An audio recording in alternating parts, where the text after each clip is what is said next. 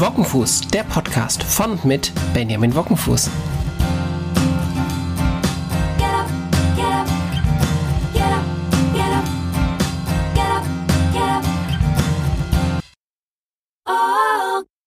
Hallo und herzlich willkommen zu einer neuen Folge Wockenfuß, der Podcast.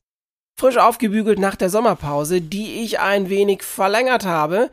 Das hat verschiedene Gründe. Vor allen Dingen macht mir Podcasting total Freude und ich wollte das dann auch irgendwie nur weitermachen, wenn ich auch Raum und Platz dafür habe irgendwie. Ähm, zum anderen äh, stand ja äh, ein Jobwechsel bei mir an und dafür wollte ich auch mir ganz bewusst äh, Raum nehmen und Social Media Urlaub sowieso bei mir ja immer im Sommer. Deswegen sind wir jetzt erst heute zurück. Umso schöner, ähm, dass ihr wieder reinhört und äh, das Warten hat sich gelohnt. Ich habe nämlich heute einen ganz, ganz besonderen Gast da.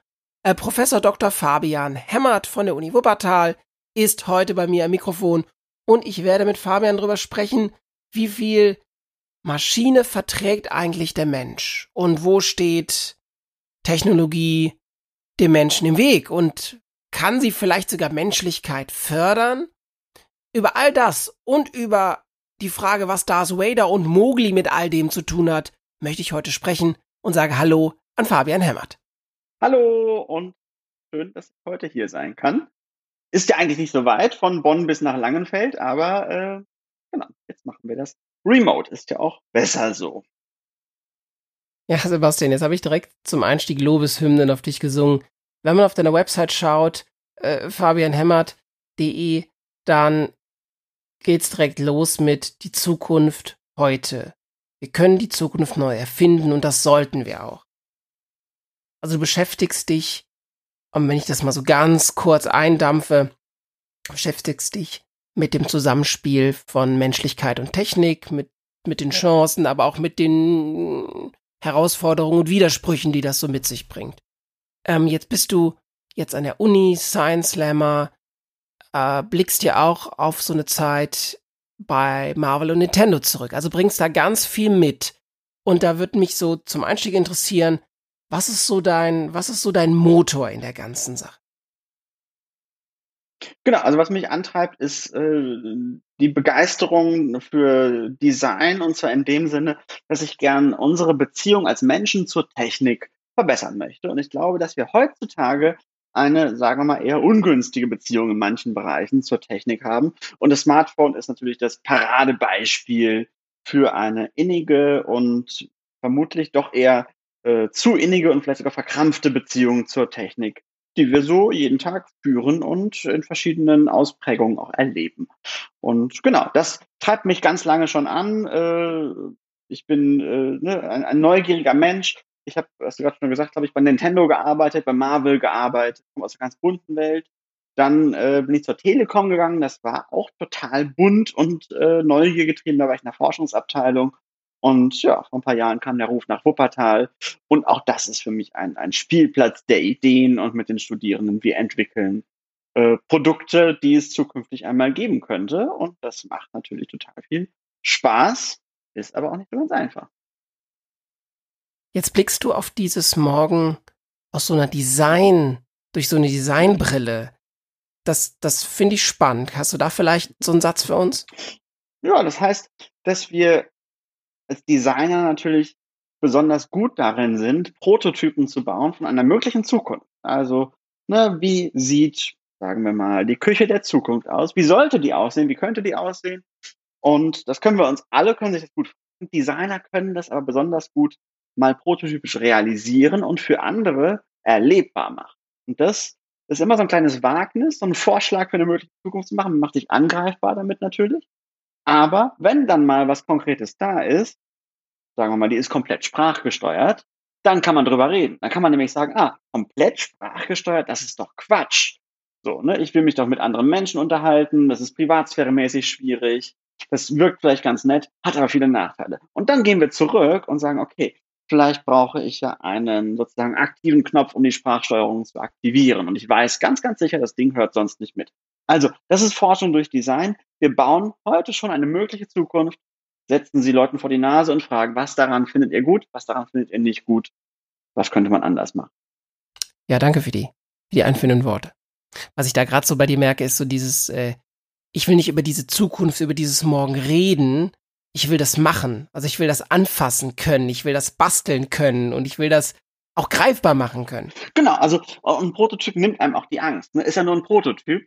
Und je schneller ich den irgendwie aus einer, äh, ne, aus einem, einem Stück Pappe und ein bisschen Klebeband zusammentüftle, irgendwie, äh, desto weniger schlimm ist es auch, wenn der vor die Wand fährt, weil es Quatsch ist. Und das, das bringen wir unseren Studierenden auch extrem gut bei, äh, sich zu trauen, konkrete Entwürfe zu machen, auf die Gefahr hin, dass man sich angreifbar macht damit und dass man Quatsch gedacht hat. Aber, das bringen wir natürlich unseren Leuten auch bei, äh, dass man auch, äh, auch Quatsch konstruktiv weiterentwickeln kann und zwar ganz systematisch in eine Richtung, die dann doch dieses Problem, was wir eigentlich hatten, löst. Oder uns zeigt, dass das Problem gar kein Problem war, sondern ein anderes Problem da. Jetzt bist du ja auch ein begnadeter Science Slammer. Wie oft kommst du noch zum Science Slamming? Äh, ehrlich gesagt, nicht so oft. Nee, das Professorendasein hat dann doch, weiß nicht, wann wir uns kennengelernt haben. Ich glaube, ziemlich am Anfang meiner Professur. Äh, ja, das macht einfach so viel Spaß. Äh, und äh, ja, jede Vorlesung ist auch ein Science Slam irgendwie.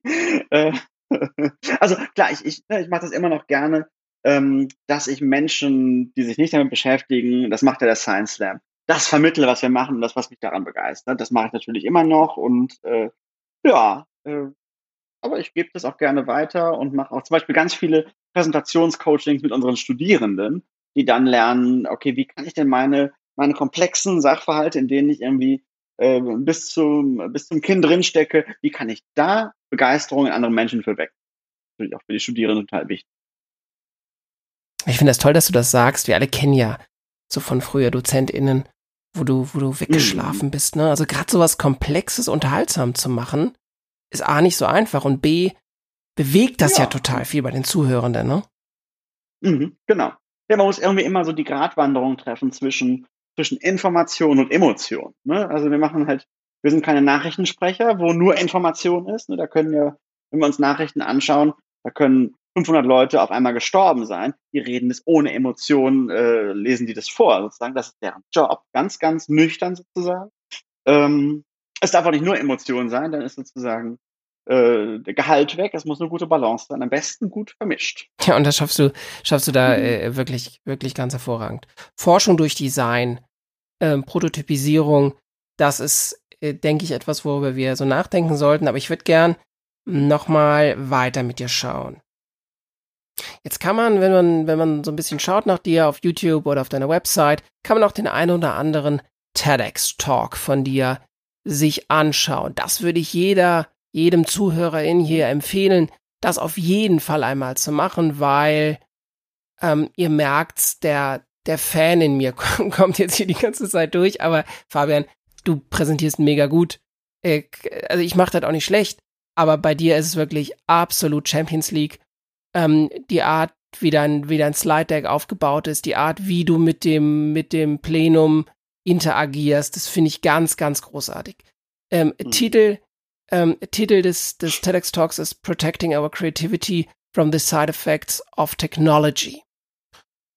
Und da verrate ich dir nicht so viel, wenn du mich wirklich klatschend vor dem Tablet hast sitzen sehen bei dem Titel. Magst du dazu was sagen? Ja, also äh, in dem Talk weiß ich noch, bin ich eingestiegen, da habe ich, äh, hab ich drei Studien zitiert. Ähm, die erste, da ist es eine Studie, da geht es um die Frage, äh, was passiert mit Gesprächen? Da haben Soziologen erforscht, was passiert mit einem Gespräch, mit der Qualität der Konversation, wenn ein Smartphone auf dem Tisch liegt. Das kann abgeschaltet sein, das ist abgefahren. Das muss nur da liegen. Angeschaltet natürlich noch viel mehr. Ähm, was passiert ist, die Qualität der Konversation, das kann man in der Soziologie messen, geht runter. Die Gespräche bleiben oberflächlicher. Warum ist das so? Vermutlich, weil wir uns ähm, nicht so sehr aus dem Fenster lehnen wollen. Ich schneide jetzt, ich schneide jetzt ein offenes Thema an, ich, Entschuldigung, ich schneide jetzt ein, ein, ein, ein schwieriges Thema offen an, öffne mich und gehe aber dann die Gefahr ein, dass die andere Person sagt, oh sorry, ich kriege gerade eine SMS irgendwie. So. Ähm, das ist natürlich total riskant, deswegen bleiben wir lieber beim Wetter. Ne? Bleibt oberflächlich. Zweite Studie ist, wie fühlen sich Jugendliche, das weißt du besser als ich, nachdem sie sich irgendwie mit Social Media beschäftigt haben, im Vergleich zu, wie haben sie sich kurz davor gefühlt, die fühlen sich schlechter. Wir gucken uns die Schokoladenseiten anderer Menschen an, vergleichen sie mit unseren beiden Seiten, die Nicht-Schokoladenseite ist auch mit dabei und stellen fest, oh, die machen andauernd Urlaub, essen total leckere Sachen und erleben voll die super Sachen und ich sitze nur hier und starre auf mein Handy. Ich fühle mich jetzt schlecht. So, dritte Studie war, äh, was passiert im Gehirn, wenn wir uns ne, solche Dinge wie Social Media angucken. Ähm, es feuern die gleichen Areale im Hirn wie bei Spielsüchtigen, kurz bevor der einarmige Bandit einrastet und ne, Ding, Ding, Ding macht. Also das Hirn sagt, okay, jetzt gleich könnte was richtig Gutes passieren, jetzt nicht weggehen. Niemand würde beim einarmigen Banditen wegmarschieren, äh, nachdem er einen Hebel gezogen hat. Wir wollen ja wissen, was gleich passiert. So, diese Areale, Bereitschaftspotenzial, feuern bei uns auch bei Facebook und Instagram. Ja, und das, das ist natürlich irgendwie total alarmierend erstmal. Äh, ne? Das ist irgendwie schlecht für unsere Beziehungen, das ist schlecht für uns selbst und wir können aber leider auch die Finger nicht davon lassen. So, und das ist erstmal äh, schwierig. Und da müssen wir gucken, wie gehen wir damit um.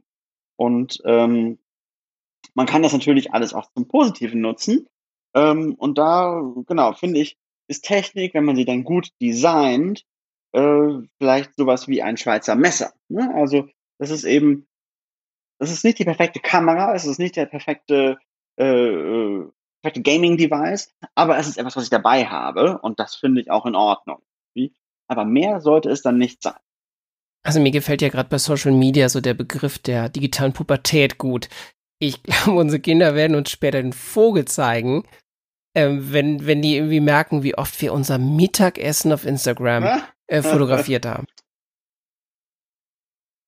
Es ist ja auch Social Media nur vermeintlich kostenfrei. Also wir zahlen halt nur nicht mit Euro oder Dollar, sondern, sondern mit einer anderen Währung. Mhm. Mm.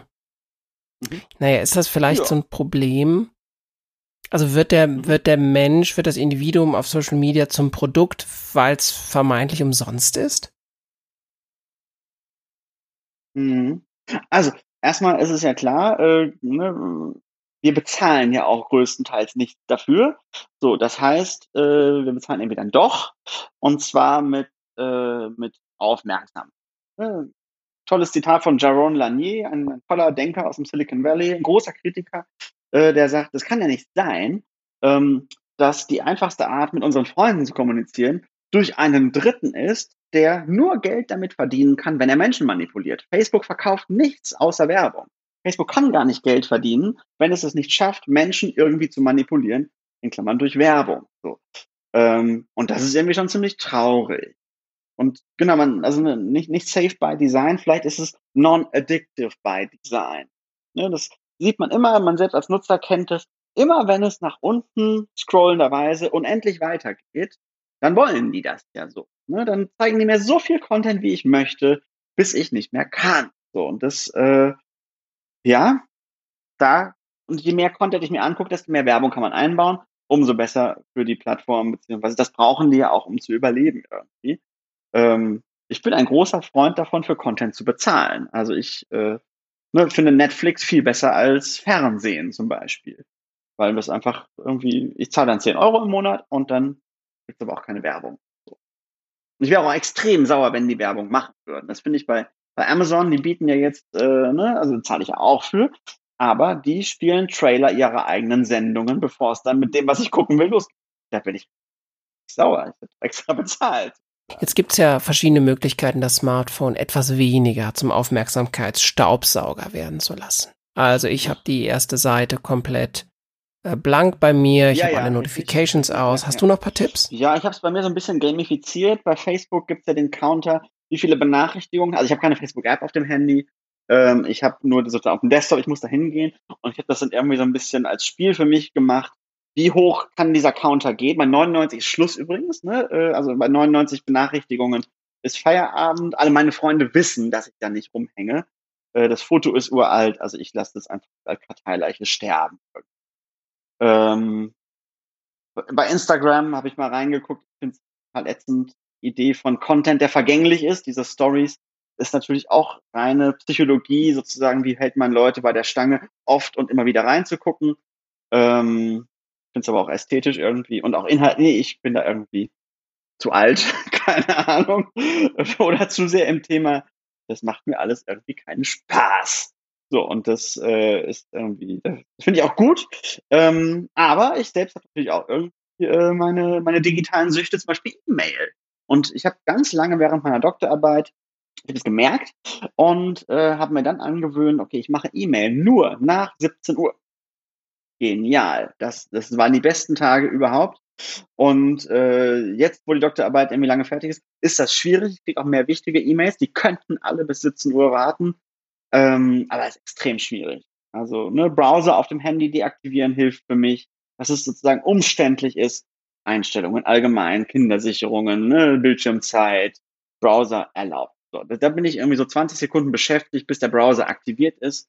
Die E-Mail-Software auf dem Handy habe ich nicht benutzt, also nicht aktiviert, da bin ich nicht eingeloggt. Wäre auch viel zu nervig mit Zwei-Faktor-Authentifizierung. Also ich mache es mir schon schwer irgendwie. Und wir sind jetzt umgezogen, das ist auch gut. Ich bin jetzt mit dem Arbeitszimmer in der zweiten Etage. Und mein Handy bleibt hier oben, so wenn es denn geht irgendwie. Äh, das ist auch gut. Da muss ich erstmal nochmal äh, so fünf Höhenmeter überwinden irgendwie, um da hinzukommen. Früher haben wir das so gemacht, ähm, das Handy bleibt am Kabel, wenn wir zu Hause sind, ne, an die Leine sozusagen. Das hilft auch. Und so mache ich es mit den Studierenden auch. Wenn wir ne, im Seminar sind, dann kommen die Handys auf die Fensterbank. Jeder darf da hingehen. Kein Problem. Es ist ne, überhaupt nicht verboten. Jeder soll es, wenn er jetzt irgendwie auf die wichtige äh, ne, SMS wartet oder einen wichtigen Anruf wartet, soll es auch laut machen. Aber was wir vermeiden wollen, ist, dass man sozusagen zwischendurch, ich bin gerade im Kreativprozess, ich habe da keine Idee, ich gucke mal auf mein Handy. Ne? Das haut einen natürlich völlig raus. Das ist ja ganz klar irgendwie. Und um uns da, davor zu schützen, ist die Faustregel Handy außer Armreichweite. Also mega toll, wie du das so beschreibst. Also, dass, dass wir ja. uns so die Kreativprozesse nicht kaputt machen lassen. Jetzt, jetzt kann ich mir aber auch vorstellen, dass vielleicht in deinen, in deinen äh, Kursen und Vorlesungen besonders viele Smartwatches oder so unterwegs ja. sind. Was meinst du? Ein zweites Gerät einfach, genau, ja. Jetzt kann man, wenn man, ich habe jetzt irgendwie Carl Newport irgendwie im, im, im Ohr, ähm, mhm. The key to, to living well in a high-tech world is to spend much less time using technology. Also das, das, das höre ich da so ein bisschen bei dir auch raus. Also äh, Carl Newport, äh, für alle HörerInnen, die jetzt nicht direkt sagen, ach ja, der, das ist der Typ, der Digital Minimalism äh, und, und, und Deep Work äh, dazu was gemacht mhm. hat, äh, publiziert hat. Und wie ich finde, eine ganz, ganz tolle Idee davon bietet, wie man, wie wir es wieder schaffen, fokussierter zu werden. Also das, mhm. ähm, du hast es auch gerade mit deinen Studierenden beschrieben, also dass du bist im Kreativprozess und dann, oder du hast gerade so einen Hänger drin. Also du bist eben nicht, mhm. du bist drin, aber da läuft's gerade nicht du hast einen Hänger in, in deinem Denk, in deinem Aufmerksamkeits-, deinem Kreativprozess und was machst du? Du, du holst das mhm. Smartphone raus. Das ist ein, das ist ein, das ist natürlich ein Ding, ne? Ähm, was dich, was dir nicht hilft, wieder da reinzukommen. Und ähm, wie, wie, wie schaffst du das? Auf der einen Seite deinen Düsentrieb auch für digitale Technik, auf der anderen Seite siehst du und verkörperst das auch total, die. Wichtigkeit, mhm. auch mal ohne Technik zu sein. Wie schaffst du das, ähm, nicht zu mhm. versumpfen vor deinem Smartphone? Ich meine, wie kriegst du die richtige Einordnung hin? In so einem Satz, den ich früher mal gesagt habe, war, das Smartphone mhm. ist erstmal nicht gut oder schlecht. Ja. Das ist neutral, das ist ein Werkzeug. Und ich glaube, der mhm. Satz ist mhm. Quatsch, ja. Also so wie das Smartphone designt ist, ist es erstmal da, um Aufmerksamkeit zu saugen. Ähm, mhm. Hast, hast, hast, du da, hast du da Ideen für uns? Mhm. Also, das ist, glaube ich, wie mit dem Rauchen aufhören irgendwie. Ne? Wenn ich erstmal weiß, wo ich hin will, dann ist das, äh, ist schon mal viel wert. Deswegen würde ich, äh, ähm, also kann ich auch total empfehlen, einfach mal versuchen, äh, das Ding irgendwie einmal am Tag wirklich abzuschalten und zu gucken, wann brauche ich es denn wieder. So ein bisschen experimentieren, ne? welche Rituale funktionieren für mich. Ne? Äh, in den Behinderteneinstellungen ist auch schwarz-weiß zu stellen, ist auch super interessant. Kann man beim iPhone dann auch durch dreimal drücken auf den Home-Button wieder zurückstellen, immer hin und her sozusagen. Das wird gleich viel uninteressanter irgendwie. Und büßt aber eigentlich gar nicht so viele Funktionen ein. Ne? Das kann ja noch genau das Gleiche. Ähm, so ein bisschen experimentieren, wie viel weniger könnte ich irgendwie so leisten. und wie fühlt sich denn das dann an? Oder kalter Entzug, das kann man ja auch mal ausprobieren. Ne? Ähm, ja, und also ganz wichtig habe ich noch gar nicht gesagt, unser WLAN-Passwort zu Hause ist kein Handy in geselliger Runde. Anfangsbuchstaben der, der Wörter groß, keine Leerzeichen dazu. So. Wer hier ja, kommt vorbei, aber nicht in geselliger Runde, genau. Ähm, so, denn äh, das ist eine super Faustregel und die beherzigen wir. Also wir sind zu dritt, ne? Äh, Sarah, meine Frau, Lea, äh, zweieinhalb, zwei, äh, dreiviertel Jahre alt und ich. Und wir machen kein Handy in geselliger Runde. Und wer vorbeikommt und wer ins WLAN geht, der weiß das auch. Das ist ein guter Conversation Starter. Ähm, und das funktioniert super. Ne? Also ich, ich brauche bei WhatsApp relativ lange äh, irgendwie, ne, so und dann natürlich kommt dann die Frage, was ist eine gesellige Runde? Ne? Angenommen, wir sind mit dem Auto unterwegs, Lea schläft, Sarah sitzt hinten bei ihr und ich sitze vorne. Ist das noch eine gesellige Runde? Vielleicht nicht. Da könnte man dann bei WhatsApp mal rein. Ähm, dann ist es, es gibt auch Grenzen, die irgendwie nicht, nicht trennscharf sind. Aber ich finde, als Faustregel ist es super. Es wird niemals passieren, dass am Abendtisch bei uns irgendwie ein Handy äh, gezückt wird. So. Vielleicht außer um zu recherchieren, wann macht denn morgen äh, der Zoo auf? Hat er morgen auf, klar. So, ne, das ist was anderes. Mhm. Das heißt, du schaffst Klarheit. Genau, also ich brauche äh, klare Regeln irgendwie. Und das ist eine, mit der wir super Erfahrung haben. Kein Handy in geselliger Runde. Was mir geholfen hat, ist so einen äußeren Rahmen auch zu reduzieren. Also ich habe mir bewusst ein Smartphone jetzt besorgt, das kleines, also kleiner mhm. Bildschirm, wenig Raum für Bildbearbeitung, Podcast-Kram und sowas, sondern wirklich Nachrichten, Messages und telefonieren. Ja. Also ich, ich finde es sogar super. Ich habe jetzt, ich hatte ganz lange das alte iPhone SE, was noch das letzte 4 Zoll Gerät ist. Sehr klein, ja, richtig gut. Und ich habe jetzt ein furchtbares iPhone 11 Pro. Ich komme mit meinem Daumen nicht oben an, äh, also ich muss das, das ist furchtbar, ich brauche beide Hände dafür. Ähm, ergonomisch ist das eine Katastrophe für mich, aber das ist doch super. Ich benutze das viel weniger. Ich benutze es viel unlieber. Ich hätte mir fast das 11 Max kaufen müssen, weil das noch furchtbarer ist. Ähm, so, und ich finde das in Ordnung. Dann, ne, so macht's ja auch Palm, die verkaufen jetzt das Palm, Palm Phone, so heißt es. Das ist ein winzig kleines Kreditkartengroßes Gerät mit einem Live-Mode, das dann sozusagen die Antenne abschaltet, um Batterie zu sparen, weil es auch sehr klein ist. Und die sagen, uh, it's intentionally hard to use, so use it less. Bums. Perfekt. Ne, denn der, der Schraubenzieher, der ist ja auch irgendwie etwas, was ich dann auch gerne weglege und guten Gewissens weglege. Finde ich eine super Richtung. Also von daher, es gibt schon irgendwie ja dieses, äh, dieses Bewusstsein in der Industrie, sagen wir mal. Ne? Auch die verschiedenen Bildschirmzeitregelungen und so, Statistiken. Ist doch okay. Also da sind wir nicht völlig ausgeliefert und ja. Jetzt wird das Smartphone oder Technik ähm, genommen, rangenommen, um uns so, na, wie mhm. sage ich das? Ja, um es produktiver werden zu lassen oder um uns das glauben zu lassen, dass wir das jetzt nun alles werden. Ähm, da gibt's ja verschiedene To-Do-Apps, es gibt die es gibt die äh, analogen Varianten, da bin ich eher ein Freund von, ähm, die sich dann um Tasks mhm. und Bullets äh, kümmern. Ähm, wie gehst du so mit dem Thema für dich mhm. um? Also wie weit hilft Technik dir irgendwie produktiver zu sein? Was hast du da mhm. für einen Impuls für uns? Und wie gehst du so mit so einer scheinbaren vielleicht Überforderung an, die so die digitale Welt so mit sich bringt? Guck gerade, also in meiner äh, To-Do-App habe ich bei Completed Tasks, also alle Tasks, die ich jemals abgehakt habe, das sind 28.680. So, das ist eine ganze Menge. Also ich benutze, ich kann es ja auch sagen, ich benutze Remember the Milk, so das ist eine ganz normale To-Do-Listen-App. Ähm, und ich mache Getting Things Done als äh, To-Do-Listen-Religion sozusagen. Ähm, ein ganz ne, simples System, was sozusagen äh, die Idee dahinter ist, äh, dass man den Kopf frei hat, den Arbeitsspeicher, wenn man sich als Maschine begreifen will, äh, den Arbeitsspeicher frei hat und die Dinge, die, an die man noch denken sollte, sei es größere Projekte mit mehreren Aufgaben oder kleinere Sachen irgendwie oder Sachen, auf die ich warte, die schiebt man alle in dieses System und es gibt Rituale. Jeden Donnerstag gucke ich mir meine, äh, meine verschiedenen Projekte an, die Dinge, auf die ich warte, ich gucke die durch und weiß, okay, was, ähm, was muss ich jetzt machen irgendwie? Beziehungsweise ich weiß aber auch die ganze andere Zeit, alles, was ich da reinkippe, werde ich nicht vergessen. So, das äh, funktioniert super und Ich bin gerade auch über die 28.000 ein bisschen erschrocken. Aber das ist doch in Ordnung, dass ich die irgendwie losgeworden bin. Oder ne, äh, so Thema äh, Quittung vom gestern war die Frage, ist unser Trockner vielleicht kaputt? Wo ist die Rechnung? Gut, Evernote und Co. Ich per Volltext suche, ich will das nicht irgendwie aus dem Ordner rausfischen.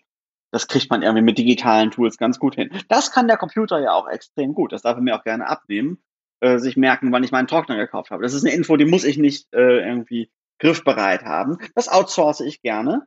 Ähm, aber eben nicht alles. Ne? Da kann man auch noch irgendwie einmal äh, drüber sprechen. Ich habe vor einiger Zeit, fand ich ein super Beispiel, eine App gesehen, ähm, Thema Outsourcing.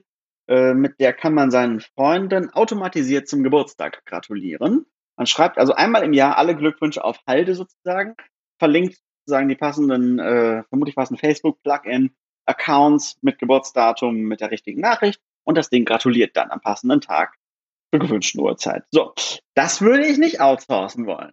Das wäre mir zu, zu menschlich. Und ich würde mich auch als Geburtstaghabender Montag nicht darüber freuen, wenn mir jemand darüber gratuliert. Äh, so. Und wenn man sich dann noch überlegt, vielleicht brauche ich dann noch, der, der mal Geburtstag hatte, weiß es, äh, eine App, die automatisch Danke sagt zu den Glückwünschen, dann ist es halt komplett automatisiert und natürlich ist der Witz der Kommunikation weg. So. Ähm, also, das ist so die, die, das äh, Kontinuum des Outsourcing. Wie viel bin ich bereit, outzusourcen an die Technik? Wie viel möchte ich gerne selber machen? 28.000 äh, completed äh, Tasks. das ist echt eine, das ist echt eine Ansage. Ähm, also ich nutze die Bullet Journal Methode mh, hm, bewusst, also will jetzt, jetzt gar nicht hier groß Werbung machen und das, das tief ausführen, ist nicht das Thema heute. Ähm, warum nutze ich die Notizbuchstift fertig? Mhm. Also da der Weg raus aus so einer vermeintlich digitalen Komfortzone rein in dieses ganz Essentielle. Mhm. Aus meinem Kopf, über den Stift, rein ja. auf dem Papier. Ja. Ja. Ähm, das tut mir da sehr, sehr gut. Das wirkt wirklich, mhm. Ähm, wirkt wirklich Wunder zeitweise, weil es eben das reduziert ja, ja, und mich wieder, wieder irgendwie wachruft, worum es dann irgendwie wirklich geht. Mhm. Ähm, jetzt ist Mensch und Technik, die berühren sich ja ganz eng. Wie, wie schaffst du das, dass der Mensch da nicht in den Hintergrund gerückt wird? Das würde mich noch interessieren. Mhm, mhm. Ja, also auch das, ne, jetzt können äh, deine Hörer uns ja nur hören, aber wenn man mich hier am Schreibtisch sieht, hier liegt auch extrem viel vollgeschmiertes Papier. Ich halte das mal hier, so kannst du das sehen, ne? Äh, also ich, äh, genau, ich habe ziemlich viel Papier äh, um mich rumliegen mit Kaffeeabdrücken drauf und allem möglichen irgendwie. Ähm, ja, dann kippt es bei mir sozusagen. Also was ich machen muss, habe ich im Rechner und nur digital und auch meistens nicht im Kopf tatsächlich. Ähm, das ist schon sehr weit outsourced. Ähm, und auch so die Planung, was mache ich denn wann, was dauert wie lange, das mache ich alles digital. Aber dann, äh, also ich habe jetzt vor ein paar Tagen habe ich das Internet ausgemacht, einfach weil es mich zu sehr genervt hat. Ne? Thema E-Mail gucken und so. Äh, das ist dann schon Überwindung, es wieder anzumachen. Deswegen ist es für mich ein Mechanismus, der funktioniert. Internet aus. So. Ähm, Wenn es gar nicht geht, würde ich halt runtergehen, den Router ausstöpseln. Das wären, glaube ich, acht Höhenmeter das mache ich nicht, um Spiegel Online zu sehen irgendwie. So. Ähm, genau. So, also Papier finde ich total wichtig und auch in, ähm, in meinen Seminaren ähm, gibt ein Zeitraffer-Video. Macht Sinn, wenn ich so mit dir teile jetzt gerade, dass du siehst? Nee. Doof. Nee, ich erkläre es. Ja, ja, genau, genau. Also, ja, ja. Ähm, auch in meinen Seminaren arbeiten wir fast ohne Computer. So, ne? Also wir machen Interface und User Experience Design, aber äh, wir arbeiten mit ganz viel mit ausgedruckten Sachen aus dem Netz. Die Studis hängen das dann mit Kreppband an die Wand, clustern das. Wir suchen uns die spannendsten Themen, machen Post-its drauf, ziehen die Post-its alle rüber an die nächste Wand, bewerten die mit Klebepunkten in zwei Dimensionen, nehmen uns die obere rechte Ecke. Aha, das sind die spannenden Sachen schmeißen 90 Prozent wieder weg. Ähm, so geht's dann weiter. Ne? Entwickeln ein App-Konzept auf Papier, schneiden das auseinander, schneiden es wieder zusammen, Erpresserbriefmäßig irgendwie. Ähm, das ist super. So, und das äh, bin ich total gespannt. Dieses Semester läuft das natürlich alles komplett digital. Ähm, ja, also das hat auch Vorteile. Ne? Also jetzt zum Beispiel mache ich ganz oft, dass wir so die, die, wir nennen es die Customer Journey, ne? wenn ich eine App habe, wie höre ich davon, wie werde ich erstmalig Nutzer, wie funktioniert das Onboarding, wie wird das vielleicht zu einem Ritual für mich, wie hilft mir das im Alltag, wie habe ich, ne, wie komme ich wieder raus am Ende. So, ähm, normalerweise schreibt jeder Student diese Dinge auf Post-its. Jetzt kopieren die sich meine Post-its, ziehen die rüber irgendwie. Es ist viel nachhaltiger digital. Ähm, ich würde vermuten, die Ideen, die kommen, sind nicht so stark wie die, die sozusagen im physischen beieinander kommen. Aber es ist ein okayes Workaround und vor allem ein spannender Vergleich. Also vielleicht kommen auch super Ideen. Jetzt ist das deutsche Hochschulsystem, fällt mir jetzt nicht als Best Practice ein, wenn ich an Hybride oder gar digitale Lernräume denke, ähm, die auch wirklich einladend gestaltet sind, also wo ich als Lernender, Lernender gerne reinkomme und von dem mhm. mhm. Lehrenden mhm. Mhm. Ähm, als Wissensbegleiterin irgendwie empfangen werde und nicht so als Frontalbetanker. Da würde mich jetzt nur interessieren, hast du da, hast du Ideen, hast du Hoffnung äh, für mich an der mhm. Stelle? Ähm, wo siehst du da vielleicht sogar Chancen? Ähm, also, ich finde es gut, dass wir jetzt gerade ähm, gezwungen sind, als, ne, als Lehrende, als Studierende, als Kreative, mal zu experimentieren. Das ist der Sprung ins kalte Wasser. Wie, wie funktioniert denn das? Wir merken jetzt auch schon, für manche Sachen müssen wir uns nicht treffen. Ne? Wenn wir irgendwie unsere Budgetplanung machen, dann machen wir uns gerade irgendwie mal ins Netz auf und gehen danach wieder runter zur Familie. So, das ist gut. Für manche Sachen würden wir uns lieber treffen. Ne? Das ist so für Austausch und äh, ganz viel passiert ja auch in so Prozessen nonverbal irgendwie oder jemand traut sich nicht so richtig was zu sagen dann vorsichtig. So, das, da müssen wir, glaube ich, irgendwie, ähm, da brauchen wir das Physische, was ich auch richtig finde, ähm, und auch den gemeinsamen Raum. Ja. Wir arbeiten jetzt mit dem digitalen Whiteboard, hat wie gesagt Vorteile, aber ich, ich freue mich auch schon auf die Zeit, wenn wir wieder vor Ort sind, sozusagen. Ähm, genau, ja. Und natürlich ist Sitzen ein riesen Gesundheitsthema. Ne? Also die Top-Gesundheitsbeschwerden äh, der Studierenden sind Nacken, Schultern, äh, so. Das, das klar.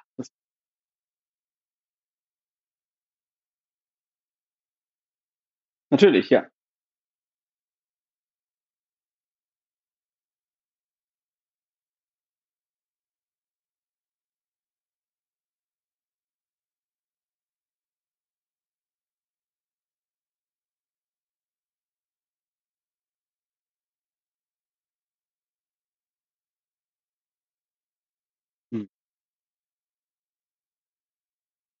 Mhm.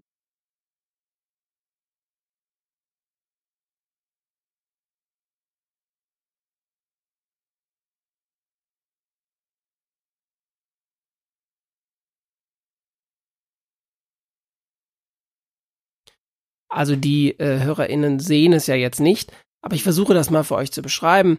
Fabian sitzt, glaube ich, in seinem Arbeitszimmer und da äh, ist er vom Rechner. Also er sitzt, genau das ist es, er sitzt nicht, sondern er ist sportlich unterwegs. Er hängt auf so einem äh, Stepper-ähnlichen Gerät und macht Home Fitness, während er einen Podcast aufnimmt. Also dieses Verbinden, also dieses auch mhm. Loslösen von, ja. von dieser einen linearen Dimension hinzu, ich kann beides. Ich kann gerade ein bisschen was am Stepper machen, wenn ich eh eine Zeit mhm. lang vor dem Rechner hänge. Hast du da, hast du da noch so einen, so einen Blick für uns?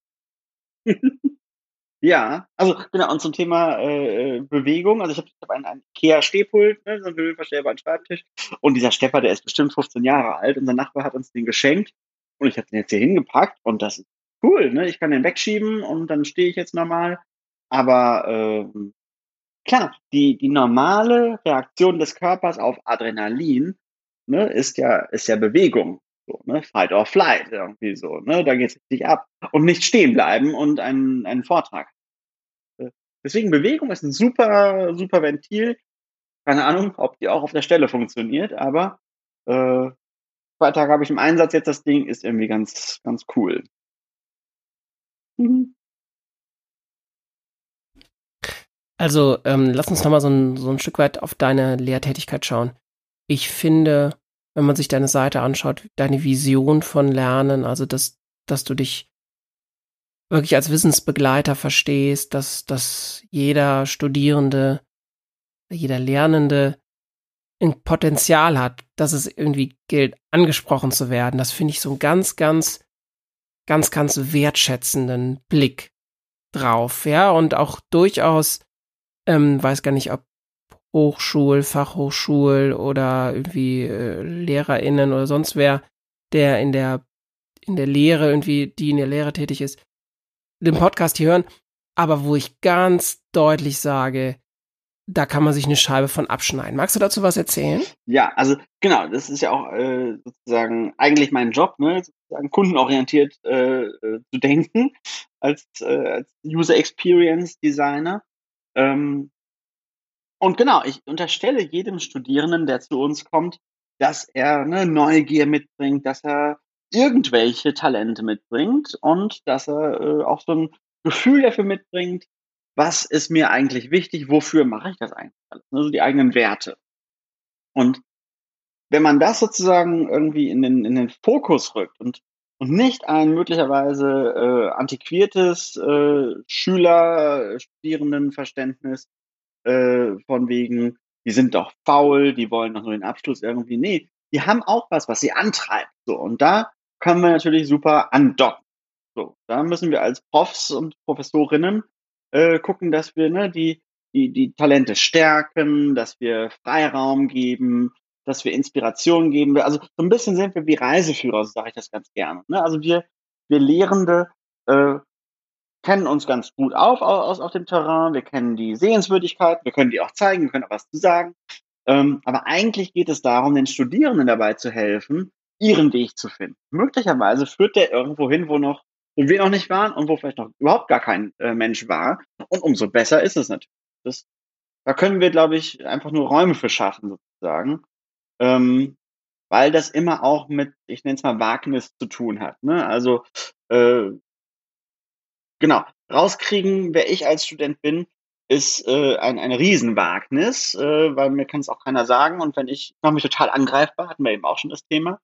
Ähm, und dafür müssen wir, glaube ich, geschützte Räume bieten. Ne, dass Fehler nicht so schlimm, sind, ähm, dass man immer wieder reflektieren kann, dass man Spielplätze hat und äh, ja, dass man ausprobieren darf. Und genau, das finde ich, das ist ein totales Privileg, dass wir das dürfen, ne, als. Na, die Frage, die ich mir so stelle, kann die Lehre, kann das System Lehre oh, der, im akademischen Bereich oder auch im schulischen Bereich,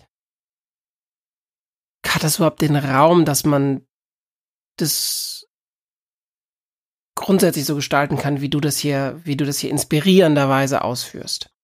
Also, äh, die, die kann es ja auf jeden Fall, ne? gerade wir Profs, wir haben ja Freiheit der Lehre, jetzt sogar im Grundgesetz. Das ist schon mal gut. Ne? Also wir dürfen das.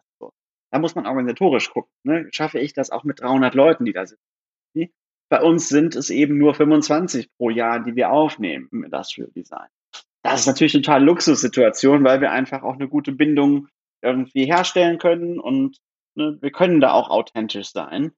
Ähm, das muss man sich auch trauen, natürlich, oder authentisch zu sein. Ich ziehe mich nicht um, wenn ich in die Vorlesung gehe. Ich ziehe jetzt irgendwie ein Hemd an oder so. Ich, wenn die Studenten hier vorbeikommen würden, bei mir zu Hause, die sehen mich genauso, wie sie mich in der Uni sehen. Ne? Das ist natürlich auch irgendwie äh, eine Entscheidung, die man trifft. Aber, also wir dürfen das. Ne? Wir dürfen bindungsorientiert und studentenorientiert arbeiten. Na, ich kann mir auch vorstellen, dass das was ist, was Angst macht, ne? Also dadurch, dass ich, dass ich selber, selber mich bewege und mich als, als, als Lernender, Lehrender begreife und Sachen zum Ausprobieren und Anfassen gebe und da auch ein Stück weit davon abhängig bin, dass wenn ich was zum Schwingen bringe, dass da jemand mitschwingt, ne? Das macht ja, wenn ich so traditionell geprägt bin, oder in konservativen Lernstrukturen mich zu Hause fühle, naja, dann kann das ja schon mal die Frage aufwerfen, das kann doch nicht klappen, das, das, das funktioniert doch niemals, ja? Es funktioniert. Also das kann ich sozusagen, alle Lehrenden, jetzt zuhören, irgendwie, es funktioniert so. Ne? Es, äh, die bringen sich ihre Tupperdosen mit, die sagen, wir wollen nicht mal Pause machen irgendwie. Ähm, und dann machen wir das. Aber es ist natürlich auch hammerhart, äh, sozusagen, ähm, Handy außer Armreichweite, keine anderen Projekte. Dann muss man sich mit dem beschäftigen, was da gerade passiert. Und das sind teilweise natürlich echt auch harte Nüsse, die wir da knacken, äh, weil es bisher ungelöste Probleme sind. Wir kauen ja sozusagen kein, kein altes Wissen durch, sondern wir entwickeln neue Sachen. Ähm, und das ist teilweise echt äh, schwierig. Ähm, kann ich aus eigener Erfahrung wirklich sagen. Also äh, es sind alle pünktlich, es äh, gehen Leute zu ihrem Handy rüber, das ist auch okay. Aber das ist nicht so wie so das, das, das Schmerzmittel zwischendurch. Ich bin gerade ein bisschen gelangweilt. Ich gucke da jetzt mal drauf, um mich abzulenken. Ähm, es ist auch kein Kommunikationsschutzschild, was ich irgendwie zwischen uns halte, sondern wir sind, wir sind da und dann gucken wir, was geht. Äh, das, also klar, das ist natürlich bei uns im Studiengang äh, ne, eine Luxussituation, weil wir sehr klein sind. Ähm, wenn da bei jemandem das Kaninchen zu Hause stirbt, dann ist das bei uns Thema irgendwie, weil das natürlich den Kreativprozess heftig beeinflusst irgendwie. Aber das, das muss es auch haben. Keine Menschen, äh Quatsch, das sind keine Maschinen, sondern Menschen. Äh, äh, ja, das funktioniert. Und die Freiheit ist natürlich ein Experiment, was aber funktioniert. Nicht alles ist frei. Es gibt auch Fristen. Ne? So, okay, Leute, wir brauchen jetzt aber alle bis Mittwoch 21.59 Uhr äh, müsst ihr das Ding hochladen, sonst haben wir das am Donnerstag. Das verstehen die auch, machen auch. Jetzt dieses Semester bin ich erstmalig, äh, ich bin in unserem großen Entwurfsprojekt äh, in der WhatsApp-Gruppe mit drin, die die Studenten aufgemacht haben für sich zur Koordination. Und das ist super. Ne, ich gucke da nicht andauernd rein, aber wenn die dann irgendwie um 23.58 Uhr äh, noch eine Frage haben, vielleicht gucke ich noch drauf und kann sagen, Achtung, nee, mach mal, mach mal das. So. Ja. Ich habe das ja schon eben gesagt. Ich, ich mag deine, deine Talks, deine Keynotes, mag ich total gerne. Die Art, wie du das machst, wie du das Publikum mitnimmst und dabei Wissen vermittelst, ja. Ähm, ich erinnere mich noch so an ein, eine Geschichte, da hast du ein Smartphone durch die Gegend geschmissen. Ähm, äh, äh Spoil kein Spoiler jetzt, äh, so dieses Präsentieren, für andere Menschen, mit anderen Menschen, um Informationen erlebbar zu machen irgendwie. Das, glaube ich, ist eine wichtige, wichtige Schlüsselkompetenz, die wir, wenn wir so an vernetztes Denken ähm, denken, da, die wir irgendwie stark brauchen. Hast du da noch Tipps für, für uns? Ähm, ich glaube, dass viele, viel zu viele Ideen irgendwie zu Tode gepowerpointet werden ähm, man kann sich als Redner wahnsinnig gut verstecken hinter Textwüsten auf Folien und die Leute einfach ablenken durch Texte, die sie nicht verstehen und Diagramme, die kompliziert sind. Aber darum geht's ja eigentlich nicht. Wir wollen ja irgendwie als Redner äh, ja was ansprechen, was uns selbst bewegt im besten Fall. Und meistens kommen Präsentationen einem dabei in die Quere, außer man macht so Show and Tell mäßig. Man muss was zeigen, damit man das versteht, was meistens aber eher ein ein Objekt ist. Wir machen ja viele Videos im Studiengang. Genau, und das, das finde ich eigentlich eine ganz gute Metapher. Achterbahn, äh, ja, die hohen äh, Ausblickspunkte, aber auch down to earth, die konkreten Bau Be äh, Beispiele. Das mache ich irgendwie ganz gerne. Ich habe noch ähm, einen schönen, ein, ein, ein Schlussplädoyer vielleicht, und zwar äh, wir müssen irgendwie unsere Beziehung zur Technik ähm, auf einem Spektrum verorten. Und ähm, auf dem einen Ende des Spektrums ist Darth Vader. Ne, der ist nur äh, überlebensfähig wegen der Maschine, die irgendwie die Hälfte von ihm oder mehr äh, ausmacht. Äh, das ist ja auch das, der große, sozusagen, der große Konflikt in Star Wars ist, wie viel Maschine ist Darth Vader, wie viel Mensch ist noch übrig? Und am Ende gewinnt ja, das ist ja das Happy End, am Ende von Teil 6, der Mensch in ihm gewinnt. Ne? Er, er opfert sich für seinen Sohn, er nimmt die Maske ab und er stirbt. Er macht drei total menschliche Sachen, die aus Maschinensicht eigentlich nicht nötig gewesen wären. So, großes Happy End. Ähm, Darth Vader auf der einen Seite extremes Technisierungsniveau äh, sozusagen. Auf der anderen Seite ähm, Gerade bei uns zu Hause aktuelles Thema. Unsere Tochter Lea liebt das Dschungelbuch. Und da ist ja auch eine große Frage, äh, wie viel Mensch ist Mowgli eigentlich? Ne? Also der, der wächst ja abseits der menschlichen Kultur auf und eigentlich ist das Dschungelbuch ja eine Dazugehörigkeitsfindungsgeschichte. Ne? Bin ich ein Wolf, der ist als kleiner Junge bei den Wölfen, gehört dazu. Dann sagen die, er darf nicht hier bleiben, weil Shere Khan kommt, das ist zu gefährlich und so weiter. Und dann geht er ja auf so eine Odyssee und will rauskriegen, wer bin ich denn eigentlich? Balu darf ich ein Bär sein. Ne? Ja klar, ich zeig dir alles, ne, was du brauchst, um ein Bär zu sein. Äh, du kannst ein Bär bleiben. Und dann klappt das aber doch nicht, weil Balu sieht es ein. Ähm, dann kommt er zu den Geiern ganz am Ende. Das ist ja auf der, wenn man es wie eine Heldenreise sieht, sozusagen kurz vor dem Drachen, der Shere Khan ist. Ähm, kommt er zu den Geiern und die sagen, na klar, du bist einer von uns, aber dann, ne, brenzliche Situation, da hauen sie doch ab, weil Shere Khan kommt. Und dann kommt das Feuer. So, und das ist ja das, wie Shere Khan besiegt wird, durch das Feuer. Und das ist auch das, was King Louis haben will. Vielleicht sozusagen, wenn wir Darth Vader auf der einen Seite haben, ist King Louis das andere Beispiel. King Louis ist ein Tier, ist der höchste Tier, ist der König im Affenstaat, aber er ist kein Mensch. Ich wäre so gern wie du. Ne? Äh, die Feuerpracht gibt mir die Macht, genau zu sein wie du. Er will Technologie haben. So, und er hat aber keine. Und er glaubt, Mowgli könnte es ihm geben, kann er nicht, weil er nicht sozusagen in der Kultur aufgewachsen ist. Äh, King Louis sagt uns eigentlich, wir brauchen Technologie, um Mensch zu sein. Sonst sind wir Tiere, wie er. So, und das ist eigentlich ein ganz schönes Spektrum, äh, wo wir irgendwie unseren Platz finden in der Mitte. Ähm, nicht ganz ohne Technologie, dann sind wir beim Affen, äh, aber auch nicht nur Technologie, dann sind wir Darth Vader. So, und da sind wir irgendwo dazwischen. Ende des Plädoyers. Lieber Fabian, also schöner als mit Darth Vader und Mowgli können wir nicht, können wir nicht schließen. Ähm, danke dir. Danke dir für die Zeit, danke dir für die, für die unglaublichen Impulse. Ich äh, freue mich total, dass das geklappt hat. Freue mich sehr, äh, dass wir das auch konservieren konnten. Und äh, äh Leute, checkt alle Fabian Hemmert aus. Äh, äh, fabianhemmert.de guckt gerne mal, was er so, was er so für Talks auf YouTube ähm, bereitgestellt hat.